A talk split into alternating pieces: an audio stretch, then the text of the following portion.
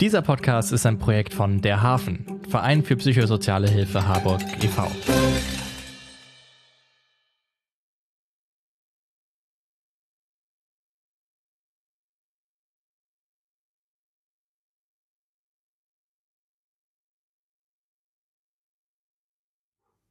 Hallo und herzlich willkommen zu einer neuen Folge von 0816 Alle Tassen im Schrank. Ich bin Cornelia May und ich habe heute hier eine schon bekannte Gäste, nämlich Frau Krügel. Herzlich willkommen. Herzlich willkommen, Frau May. Ich freue mich ganz toll, hier sein zu dürfen. Und ja, über Ihre Einladung. Ja, von mir aus können wir anfangen. Hervorragend. Genau, Frau Krügel, beim letzten Mal ging es ja um Ihre ganz persönliche Geschichte mit psychischer Erkrankung. Genau. Und ähm, wollen Sie unseren Hörern und Hörerinnen verraten, worum es heute gehen wird? Also, ich weiß nicht, ob ich das letztes Mal schon so ein bisschen habe durchklingen lassen, aber es war ja mein Ziel, mich aus dem Lotsen, aus der Sozialpsychiatrie herauszuentwickeln. Und ich habe mich ja entschieden ähm, für die Ausbildung zur Genesungsbegleiterin, also die Ex-In-Ausbildung. Und darum soll es heute eigentlich auch gehen, um meine Erfahrungen und ähm, meine Erlebnisse, die ich mit dieser Ausbildung gemacht habe. Ja, Sie haben beim letzten Mal ja schon, meine ich, zu erinnern gesagt, dass GenesungsbegleiterInnen Menschen sind, die Brücken bauen. Ja, Sie bauen, ja genau, sie bauen Brücken zwischen zwischen dem sozialen System oder zwischen dem der Psychiatrie und den ähm, ausgebildeten Fachkräften, die dort arbeiten und den Patienten, die ähm, sich oft auch in einem hierarchischen Gefüge dadurch fühlen, dass sie eben hauptsächlich Ärzte, Therapeuten und Sozialarbeiter zur Verfügung haben. Und es gibt vielleicht ein anderes Verstehen aus der Seite, von der Seite einer Person, die selber psychisch krank war und die sozusagen Mut machen kann, dass man einen Genesungsprozess beginnen kann und auch Schritte, Fortschritte machen kann. Und zwischen diesen drei Polen habe ich gedacht, ja, fühle ich mich eigentlich wie eine Brückenbauerin. Mhm. Ja. Ja, auch der Aspekt des Mutmachens als eine Person, die schon einen Weg zurückgelegt hat und viele Dinge geschafft hat. Ja, ich glaube, Mut machen ist ein ganz wichtiger Aspekt dabei.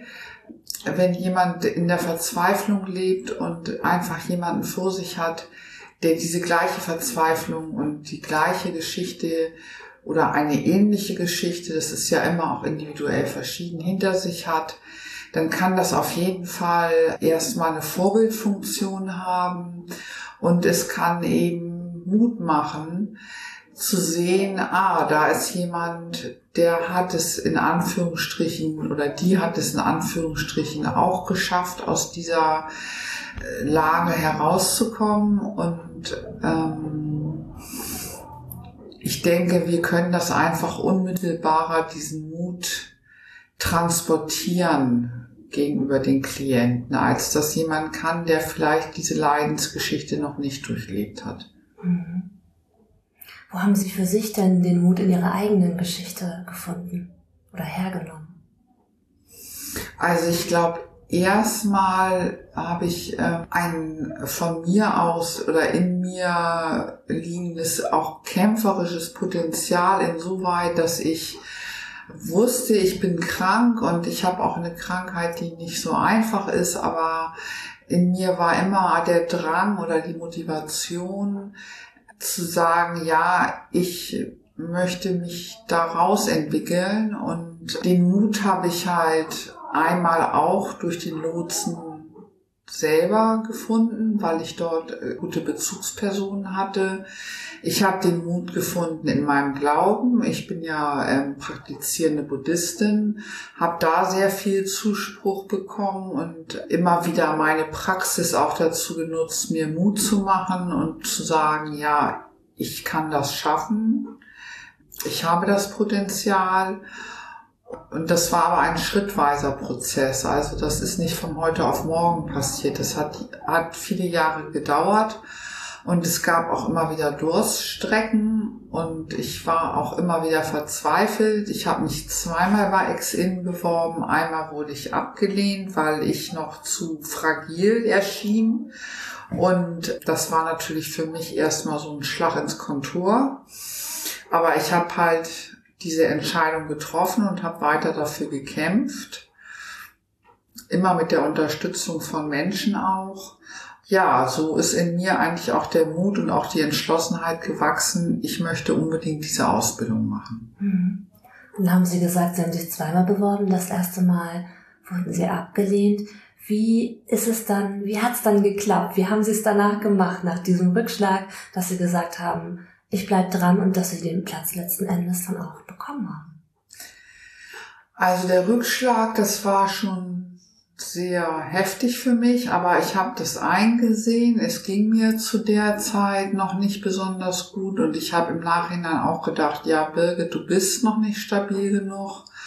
Und dann hat es ja letztendlich vier Jahre bis zur Neubewerbung gedauert. Das, ich habe das ja nicht, man hat mir, man hat mir ähm, angeboten, mich ein Jahr später zu bewerben. Das, da habe ich mich dann gegen entschieden und es folgten dann noch vier Jahre mit vielen Auf und Abs. Ich habe immer wieder was über Ex-In gelesen. Ich habe Trialoge besucht, die mich sehr motiviert haben, wo ich einfach äh, auch mit den Menschen die ich dort getroffen habe, oft noch essen war und wir haben uns unterhalten über diese Ausbildung. Ich habe andere Angehörige und Betroffene kennengelernt. Ich fand das sehr interessant. Ich fand die Trialoge sehr interessant, inspirierend auch.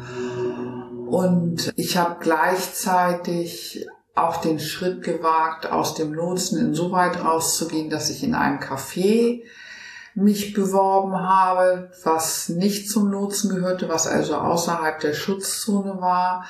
Und dann habe ich mich damit letztendlich auch trainiert, erstmal im Anführungsstrichen normalen Leben in der Gesellschaft ohne Schutzschirm agieren zu können. Und ich bin da immer selbstbewusster geworden und ähm, habe da auch wieder das schöne Wort nochmal zu benutzen, Mut geschöpft oder Zuversicht auch, dass ich diese Ausbildung schaffen kann.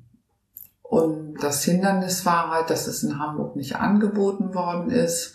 Aber ich wollte die Ausbildung unbedingt machen und dann habe ich mich in Hannover beworben und in Berlin, habe einen Bewerbungsschreiben geschrieben, für das ich viele buddhistische Aktivitäten gemacht habe, um darauf nochmal zurückzukommen. Habe in der gleichen Zeit auch von meiner buddhistischen Community eine Aufgabe bekommen, und zwar in der Richtung, dass ich die Leitung von drei Gruppen übernehme, was mir sehr viel Selbstbewusstsein gegeben hat, dass man mir das zugetraut hat. Und ja, so war ich letztendlich so auch überzeugt davon, dass ich das schaffe, dass sich das, glaube ich, auch in meiner Bewerbung gespiegelt hat und auch in dem Bewerbungsgespräch, was ich hatte, dass ich von 70 Leuten wurden damals 20 ausgewählt und ich bin genommen worden. Ja, und das hat mich sehr gefreut und darauf war ich sehr stolz und das hatte natürlich nochmal wieder so einen Teil Selbstermächtigung mit sich gebracht, dass ich einfach das schaffen kann. Mhm. Ja, klasse. Ich finde es auch einfach beeindruckend, dass sie dran geblieben sind, dass sie sich die Zeit genommen haben und das dann ja mit der gewonnenen Stärke gemacht und auch geschafft haben. Dankeschön. Mhm. Wie ging es dann weiter? Wie war das, als Sie begonnen haben? Also das ich hatte mich sehr auf das Gespräch vorbereitet, auf das ähm, Bewerbungsgespräch und da war der Knackpunkt von, von der Seite der Ex-In-Ausbilder, dass ich halt in Hamburg wohne und nicht in Berlin. Und das war für, für diese Leute eigentlich mit der Hauptgrund, mich sehr darauf abzuklopfen, ob ich dem gewachsen wäre. Ich habe zum Glück eine meiner besten Freundinnen in Berlin, das habe ich auch erzählt, bei der ich übernachten konnte. Ja, und die Ausbildung hat im Blogseminar stattgefunden. Also es war einmal im Monat drei Tage, wo dann aber auch jeden Tag acht Stunden, wobei auch mit vielen Pausen, mit kleinen Pausen, die Ausbildung stattgefunden hat. Und ja, ich äh, hatte einfach, ich kannte Berlin, ich hatte Vertrauen in Berlin und ich habe einfach ja meine Koffer gepackt, meine sieben Sachen und bin einmal im Monat dorthin gefahren und habe diese drei Tage die Ausbildung da ab absolviert und konnte auch bei verschiedenen Leuten schlafen, unter anderem bei einer meiner guten Freundinnen, musste dreimal auch in der Jugendherberge schlafen, was total schrecklich war, in so einem Achtbettzimmer. Also das dass es nicht in Hamburg stattgefunden hat, war auch nochmal eine extra Herausforderung, die ich aber gemeistert habe und ich hatte mir auch vorgenommen, nicht einmal zu fehlen, was mir auch gelungen ist. Also ich habe alle zwölf Module ohne Krankheit oder irgendwelche anderen Ausfälle dann gemacht. Und ja, ich hatte Glück. Ich hatte eine, wir waren es eine Gruppe von 20 Leuten, die Chemie stimmte sofort, wir waren alle auf Augenhöhe, wir haben uns alle gegenseitig respektiert. Die anderen Mitstreiterinnen waren auch reflektiert genug und hatten genug Abstand schon zu ihrer Geschichte, so dass wir uns nicht involviert haben in so ganz alte Traumata, was ich sehr angenehm fand. Ja, so fing das an und ich hatte also auch gute Startbedingungen mit einer, mit einer tollen Gruppe einfach. War es so, wie Sie sich das vorgestellt haben oder gab es etwas, das Sie überrascht hat? Ich hatte es mir eigentlich genauso vorgestellt. Ich dachte, es würde etwas dramatischer laufen, weil ich gehört hatte von anderen Kursen, da fließen die Tränen, da wird geweint und auch mal geschrien und das war bei uns überhaupt nicht so.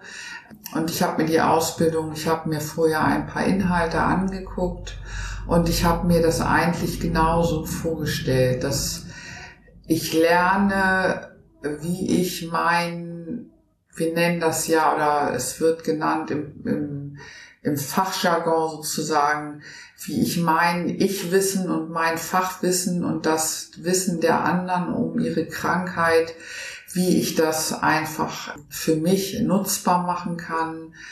Und wir haben viel auch über die Entstehung gelernt, wo Ex-In herkommt.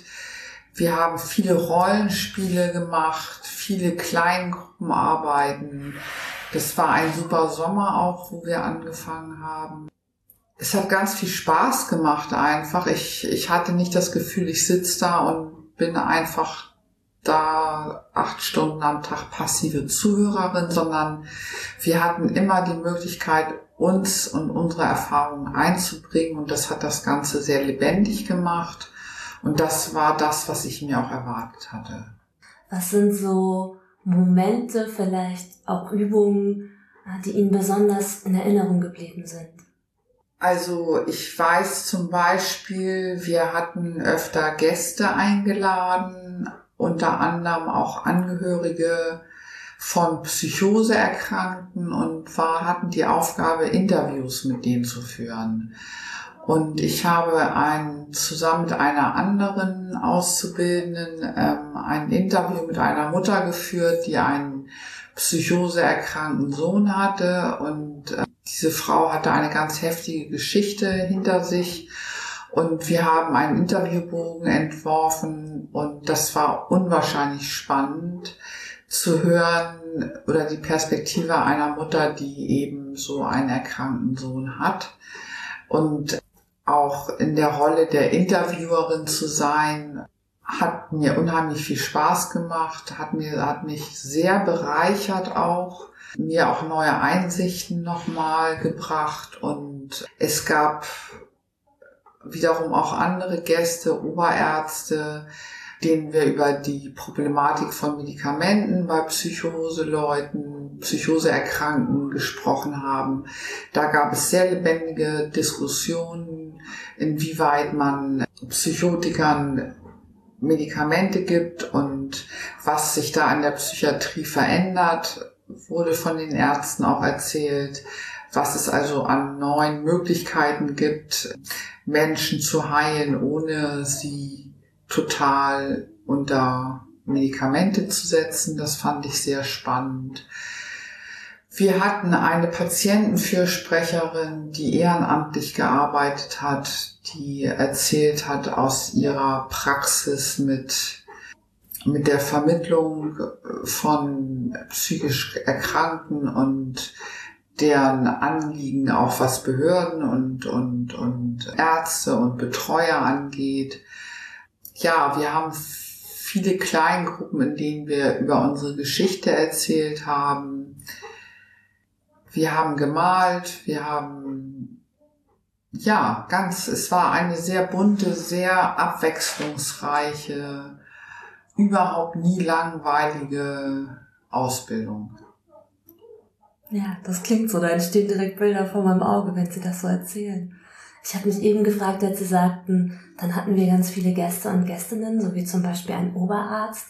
Man hat ja sonst nicht die Gelegenheit, vielleicht so zu diskutieren mit einem Oberarzt. Ich meine, Sie haben gesagt, Sie haben vorher schon Trialoge besucht. Mhm. Wie haben Sie das erlebt? Also es waren zwei Ärztinnen, zwei Oberärztinnen, einmal aus der Charité Berlin und einmal aus einem Krankenhaus, wo ich den Namen nicht mehr genau erinnere. Und wir haben auch da um dieses Wort nochmal so zu benutzen, auf Augenhöhe mit denen gesprochen. Die waren sehr anfassbar, sehr bei uns, die waren sehr glücklich, dass es uns gab. Da gab es keine Arroganz, keine Abwehr, also das war sehr erfreulich, sehr schön, ja. Und gab es für Sie persönlich ja einen Aha-Moment, eine Erkenntnis in der Zeit? Nein, einen Aha-Moment gab es nicht. Ich glaube, ich habe vielleicht immer wieder kleine Aha-Momente gehabt und bin mir auch, bin auch immer wieder mit meinen Schwierigkeiten, die ich auch mit sozialen Kontakten habe, auf eine Art und Weise konfrontiert worden. Und mit meiner, mit dem Training einfach wie ich agieren kann mit vielen Menschen. Und das war ein Wachstumsprozess. Es gab nicht den einen Aha-Moment. Es waren viele kleine Momente, die einfach letztendlich wie Puzzleteile das Ganze ergeben haben. Was war am schönsten und was war am schwierigsten? Also am schönsten fand ich, glaube ich, meine Abschlusspräsentation wir mussten alle eine Abschlusspräsentation machen. Und ich fand nicht nur meine Abschlusspräsentation, ich fand einfach diesen ganzen, dieses ganze Modul mit den Abschlusspräsentationen einfach fantastisch. Ich selber hatte mir eine Performance ausgedacht, in der ich meine Geschichte in einem kleinen, mini kleinen Theaterstück verarbeitet habe, was ich vorgeführt habe. Und da war ich einfach auch wirklich stolz auf mich, dass ich den Mut aufgebracht habe, mich vor anderen noch einmal so nackt zu machen und so viel von meiner persönlichen Geschichte eben auch in Bildern zu zeigen. Und ähm, wir hatten unheimlich viele Abschlusspräsentationen mit Musik und es wurde viel Gitarre gespielt. Also äh, das künstlerische Potenzial, was in diesem Kurs einfach so vorhanden war, hat mich einfach nochmal umgehauen und umgeworfen, wenn da eben, ja, meine Mitstreiterinnen selber Stücke geschrieben haben und auf der Gitarre gespielt haben oder Klavier gespielt haben oder Texte vorgelesen haben, Gedichte es war ein buntes Potpourri von, von Präsentationen und das ähm, hat mich sehr bereichert und das war für mich auch wirklich der Höhepunkt. Und wie war es dann für Sie? Sie haben die Abschlussperformance gezeigt, Sie haben den Abschluss gemacht, jetzt sind Sie Genesungsbegleiterin und dann waren ja. Sie fertig. Ja, dann war ich fertig. Ich bin am 22. Juni, habe ich mein Zertifikat bekommen. Ich hatte, es waren ja während der Ausbildung zwei Praktikapflicht. Ich hatte mein zweites Praktikum in der Poliklinik auf der Vettel in Hamburg, Vettel gemacht und wusste, dass ich mich dort anschließend bewerben würde und hatte auch von der Poliklinik das grüne Licht bekommen, dass sie auf jeden Fall alles für mich tun, damit ich dort arbeiten könnte. Also es ist nicht so gewesen, dass ich die Ausbildung beendet habe und dann erstmal in ein Loch gefallen bin, sondern ich habe eigentlich schon vorgebaut, dass ich einfach dann auch weitermachen kann. Nun ist es so gewesen, dass die Frau, die für mich verantwortlich gewesen ist, länger krank war. Ich wollte eigentlich Mitte September starten. Jetzt ist es der Oktober geworden. Also ich habe letzte Woche meinen ersten Arbeitstag gehabt, wo ich mit zwei Klienten Gespräche geführt habe. Das war ganz toll. Ich habe mich innerlich sehr ruhig gefühlt. Ich habe gefühlt, dass die Klienten Vertrauen zu mir hatten. Ich habe unheimlichen Vertrauensvorschuss von den Mitarbeitern bekommen. Ich habe eigene Räume zur Verfügung gestellt bekommen. Ich bekomme einen Schlüssel und erstmal einen kleinen Vertrag und im Dezember soll das auf jeden Fall auf einen 450 Euro Job schon mal erweitert werden. Wie es dann langfristig weitergeht, das muss ich sehen. Ich versuche jetzt einfach auch gerade so, dass was so mir jetzt fast schon selbstverständlich erscheint, einfach auch immer noch mal als wirklich wertschätzend zu beurteilen, dass ich diese Ausbildung geschafft habe und dass ich auch einen, eine Stelle gefunden habe, wo die Menschen mir vertrauen. Das ist ja ein großes Glück. Hm. Ja, ich denke auch gerade, die Ausbildung ging, Sie haben gesagt, Sie waren zwölfmal da, das heißt über ein Jahr? Ja. Mhm. Und jetzt haben Sie kurze Zeit später direkt angefangen, in dem Feld zu arbeiten. Da ist ja in relativ kurzer Zeit wahnsinnig viel passiert. Ja. Kommt man da innerlich hinterher? Also ich bin mir da nicht so ganz sicher. Ich glaube, ich muss mir das immer wieder, ich bin einfach so ein Mensch, der in seiner Geschichte auch sehr auf Leistung ähm, fokussiert war. Und für mich ist das immer schwer zu sehen, was ich denn geschafft habe, ohne das als selbstverständlich oder sogar wieder abwerte ich glaube, ich komme manchmal hinterher und manchmal nicht und ich äh, werde auf jeden Fall Zeit brauchen, da reinzuwachsen in diese Arbeit. Und ich, ein Feld, was bei mir noch beackert werden muss, ist, dass ich das auch einfach wertschätze, dass ich das mag, dass ich das geschafft habe. dass da, da ist mir manchmal der Zugang versperrt. Mhm. Für mich ist das dann alles so, ja, das ist jetzt, habe ich jetzt gemacht und jetzt geht's weiter und aber es ist, war nicht so, dadurch, dass es einmal im Monat auch stattgefunden hat, konnte ich, hatte ich immer zwischendurch genug Zeit, mich mit den einzelnen Inhalten zu beschäftigen, darüber nachzudenken, in dem Praktika mich zu trainieren. Ich habe das Praktikum in der Poliklinik drei Monate gemacht und da konnte ich einfach doch in verschiedenen Häppchen das sozusagen verarbeiten. Wie haben Sie denn da und wie erleben Sie jetzt Ihre Rolle? Kommen die Menschen, die Gespräche mit Ihnen suchen, mit anderen Anliegen oder anders zu Ihnen als zu anderen Menschen, die da arbeiten? Das weiß ich noch nicht, dafür bin ich noch zu neu ich arbeite ja nicht in einer Klinik, ich arbeite ja praktisch, was ich als ein großes Privileg empfinde, ich arbeite ja praktisch alleine mit den Klienten. Ich weiß, wie die psychologische Beratung umgeht mit den, mit den Klienten. Da das ganze Umfeld der Poliklinik aber auch sehr darauf aus ist, auf hierarchiearmer Ebene zu arbeiten und sehr menschlich und persönlich sich der einzelnen Geschichten annimmt, ist zwischen uns, besteht zwischen uns, glaube ich, kein so großer Unterschied, als wenn ich jetzt einen Oberarzt irgendwo im UKE hätte oder ja, das ist, ähm, fügt sich sehr gut zusammen. Und was sind Anliegen, mit denen die Menschen zu Ihnen kommen?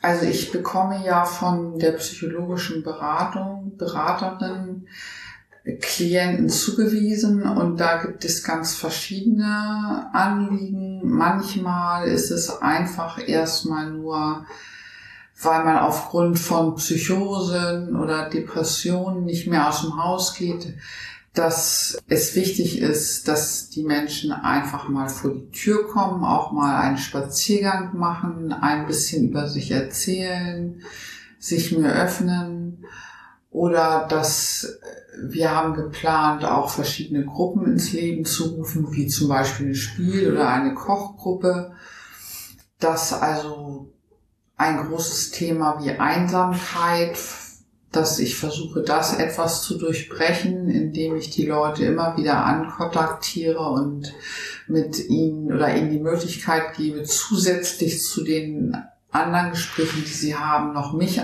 als Gesprächspartnerin anzubieten und ähm, mit den Patienten mitzugehen und in jedem Einzelfall zu gucken, ja, was, was können wir tun, damit so eine kleine Selbstermächtigung wieder stattfindet oder Empowerment oder wie immer man das auch nennen mag, dass die Klienten einfach einen Weg ins Leben wiederfinden und auch schöne Sachen erleben können. Was würden Sie den Menschen raten, die überlegen, Genesungsbegleiterin wäre das was für mich? Ja, also da würde ich, was sich auf jeden Fall immer anbietet, ist ein Praktikum. Einfach mal zu gucken, wie fühle ich mich in dieser Rolle, selbst Klientin gewesen zu sein und dann diejenige, diesen Rollenwechsel vorzunehmen und zu sagen, so, jetzt bin ich diejenige, die andere unterstützt. Dafür eignet sich immer gut ein Praktikum. Ich finde, es gibt sehr viel zu lesen über Ex-In. Es gibt sehr viel Literatur auch, wo man sich einfach mit beschäftigen kann oder sollte. Man sollte sich überlegen, ob man gerne mit Menschen zusammenarbeiten möchte, ob man lieber doch alleine ist, ob man, wie stabil ich gerade bin, aber letztendlich, ob es die Aussicht gibt, dass mir diese Beschäftigung Spaß macht dass ich mich damit identifizieren kann. Und das muss ich ausprobieren auf verschiedenen Wegen einfach. Und äh, ich kenne ein paar Leute, die auch mal so angedeutet haben mir gegenüber, dass, dass sie daran Interesse hatten oder haben. Und es gibt natürlich Hürden. Es gibt die finanzielle Hürde. Es kann nicht jeder sich das leisten. Es gibt allerdings verschiedene Möglichkeiten, das auch finanzieren zu lassen über Bildungsgutscheine, das Bundesteilhabegesetz. Da muss man allerdings sehr hinterher sein. Es gibt natürlich die Hürde, dass man die Bewerbung, dass man genommen wird. Und ja, da sollte man sich auch mit sich selber ganz stark auseinandersetzen. Wie stark habe ich den Wunsch? Was investiere ich dafür, damit ich das machen kann? was sind sonst meine Alternativen? Vielleicht, wenn ich lange in der so im sozialpsychiatrischen System war, ist es ja auch sehr schwierig, dann zum Beispiel eine Bäckerlehre oder Schlosserlehre zu machen, weil das oft ja auch dann nicht mehr so viel mit einem zu tun hat, mit dem, was man im Leben so erlebt hat. Hat es für Sie noch eine Alternative gegeben? Nein. Also ich bin jetzt auch 53 Jahre alt. Ich habe mich immer schon auch für das Psychologische und für das äh, menschlich-psychologische interessiert und äh, ich hätte für mich keine Alternative gewusst. Also für mich war ganz klar, ich mache entweder die Genesungsbegleitung oder ich mache gar nichts, mhm. was für mich allerdings sehr schwer erträglich gewesen wäre. Und Sie haben vorhin gesagt, das finde ich so einen spannenden Aspekt, dass dieser Rollenwechsel ja dann nochmal ein spannender Punkt ist. Wie haben Sie, wie haben Sie den denn erlebt? Wie war es, um die Rolle so in Anführungszeichen auf der anderen Seite zu gehen? Ja, also bei meinem ersten Praktikum, da war das noch eine relativ niedrige Schwelle. Da habe ich das, ähm, die Gespräche, die Peer-Gespräche zum Beispiel mit einer erfahrenen Ex-Inlerin gemacht und da habe ich mich langsam rangetastet. Da war ich schüchtern auch, unsicher, ängstlich ein bisschen. Was kann ich jetzt? Wie verhalte ich mich? Was, was sage ich? Ähm, wie nimmt die andere Person mich wahr, haben die Vertrauen zu mir.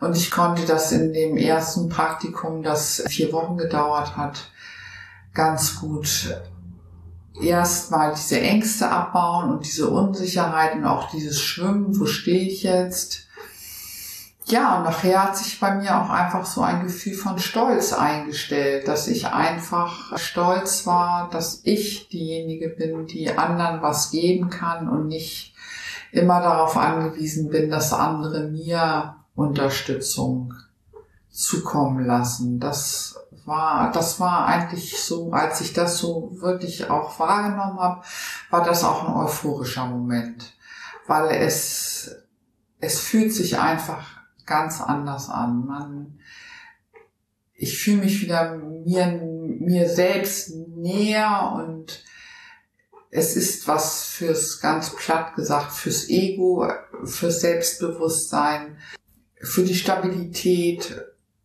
Auch die finanzielle Situation kann sich dadurch wieder ändern. Ja, das Leben hat wieder eine, eine ganz andere Perspektive bekommen. Mhm. Ich habe ja noch ein paar Fragen, die ich immer stelle. Die kennen Sie natürlich teilweise auch schon, aber vielleicht sind die Antworten heute andere als beim letzten Mal. Was lernen Sie denn gerade, was Sie noch nicht so gut können? Den Kopierer zu benutzen. ich ähm, bin schlecht im Kopieren, was auch mal notwendig ist. Und ich bin schlecht darin, wenn ich gearbeitet habe, meinen Haushalt noch entsprechend zu führen.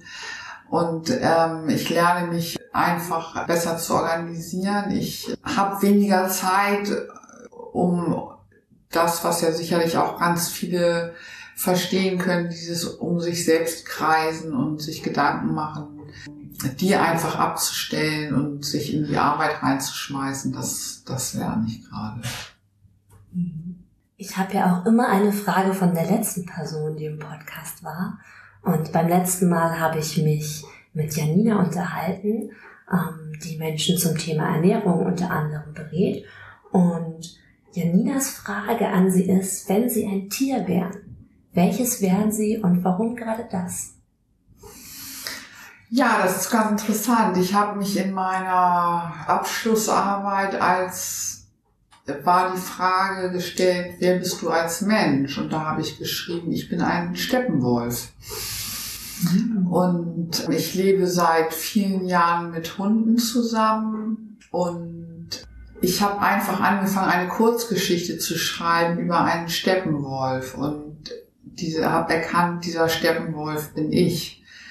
Einfach weil mir dieses Tier erstmal, ich habe Ehrfurcht vor, vor, den, vor den Wölfen. Und ich finde sie sehr geheimnisvoll. Ich habe das Gefühl, sie tragen viel Geschichte und Vergangenheit in sich. Also ich weiß nicht, das ist ein Gefühl, das kann ich nicht erklären. Ich bin ein Mensch, der auch immer wieder alleine seinen Weg gehen muss und dann auch wieder aber sich ins Rudel begibt. Und diese beiden Pole, die verkörpert der Steppenwolf, finde ich ganz gut. Also ich wäre ein Steppenwolf. Mhm. Oder eine Steppenwölfin. Ja, ganz klar. Welche Frage möchten Sie denn gerne der nächsten Person stellen, die bei mir im Podcast ist?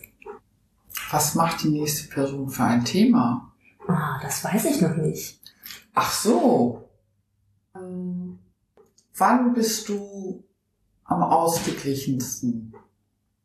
Haben Sie dafür eine Antwort? Wann sind Sie am ausgeglichensten? Wenn ich ein bisschen Sport und Yoga gemacht habe und wenn ich gute soziale Kontakte gehabt habe, dann ist der Tag für mich eigentlich ganz rund. Mhm. Und wenn ich genug Schlaf gehabt habe. Mhm. Ja, das kann ich gut verstehen, ja. Das eine finde ich, wenn man körperlich sehr aktiv war, dann merke ich, dann bin ich ausgelassen. Genau. Und auch wenn ich unbefangen in meiner Freizeit bin. Bei mir ist es ja das Theaterspielen. Ja. Und wenn ich dann improvisieren kann, dann mache ich den Kopf aus, dann bin ich ausgelassen. Genau. So ist es bei mir mit. Theaterspielen wäre für mich auch nochmal eventuell ein interessanter Punkt. Dafür bräuchte ich dann allerdings auch wieder Mut. Aber den könnte ich ja eventuell auch wieder aufbringen. Aber jetzt will ich mich erstmal auf den Einstieg bei der Arbeit konzentrieren. Das auch genießen. Ich kann mir das gut bei Ihnen vorstellen. Dankeschön. Ähm, Frau Krügel, wenn Sie eine SMS schreiben könnten an eine Gruppe von Menschen, egal welche, wem würden Sie schreiben und was würden Sie schreiben? Also ich würde schreiben an eine Gruppe von Hoffnungslosen, aus welchem Grund auch immer, die sich vielleicht irgendwo zusammengetroffen hat. Und ich würde schreiben, dass jeder Mensch vollkommen oder diese Menschen auch vollkommen ausgestattet sind und dass jeder das Potenzial hat, glücklich zu werden. Das würde ich schreiben. Schön. Ja. Das sind, finde ich, total schöne Abschlussworte.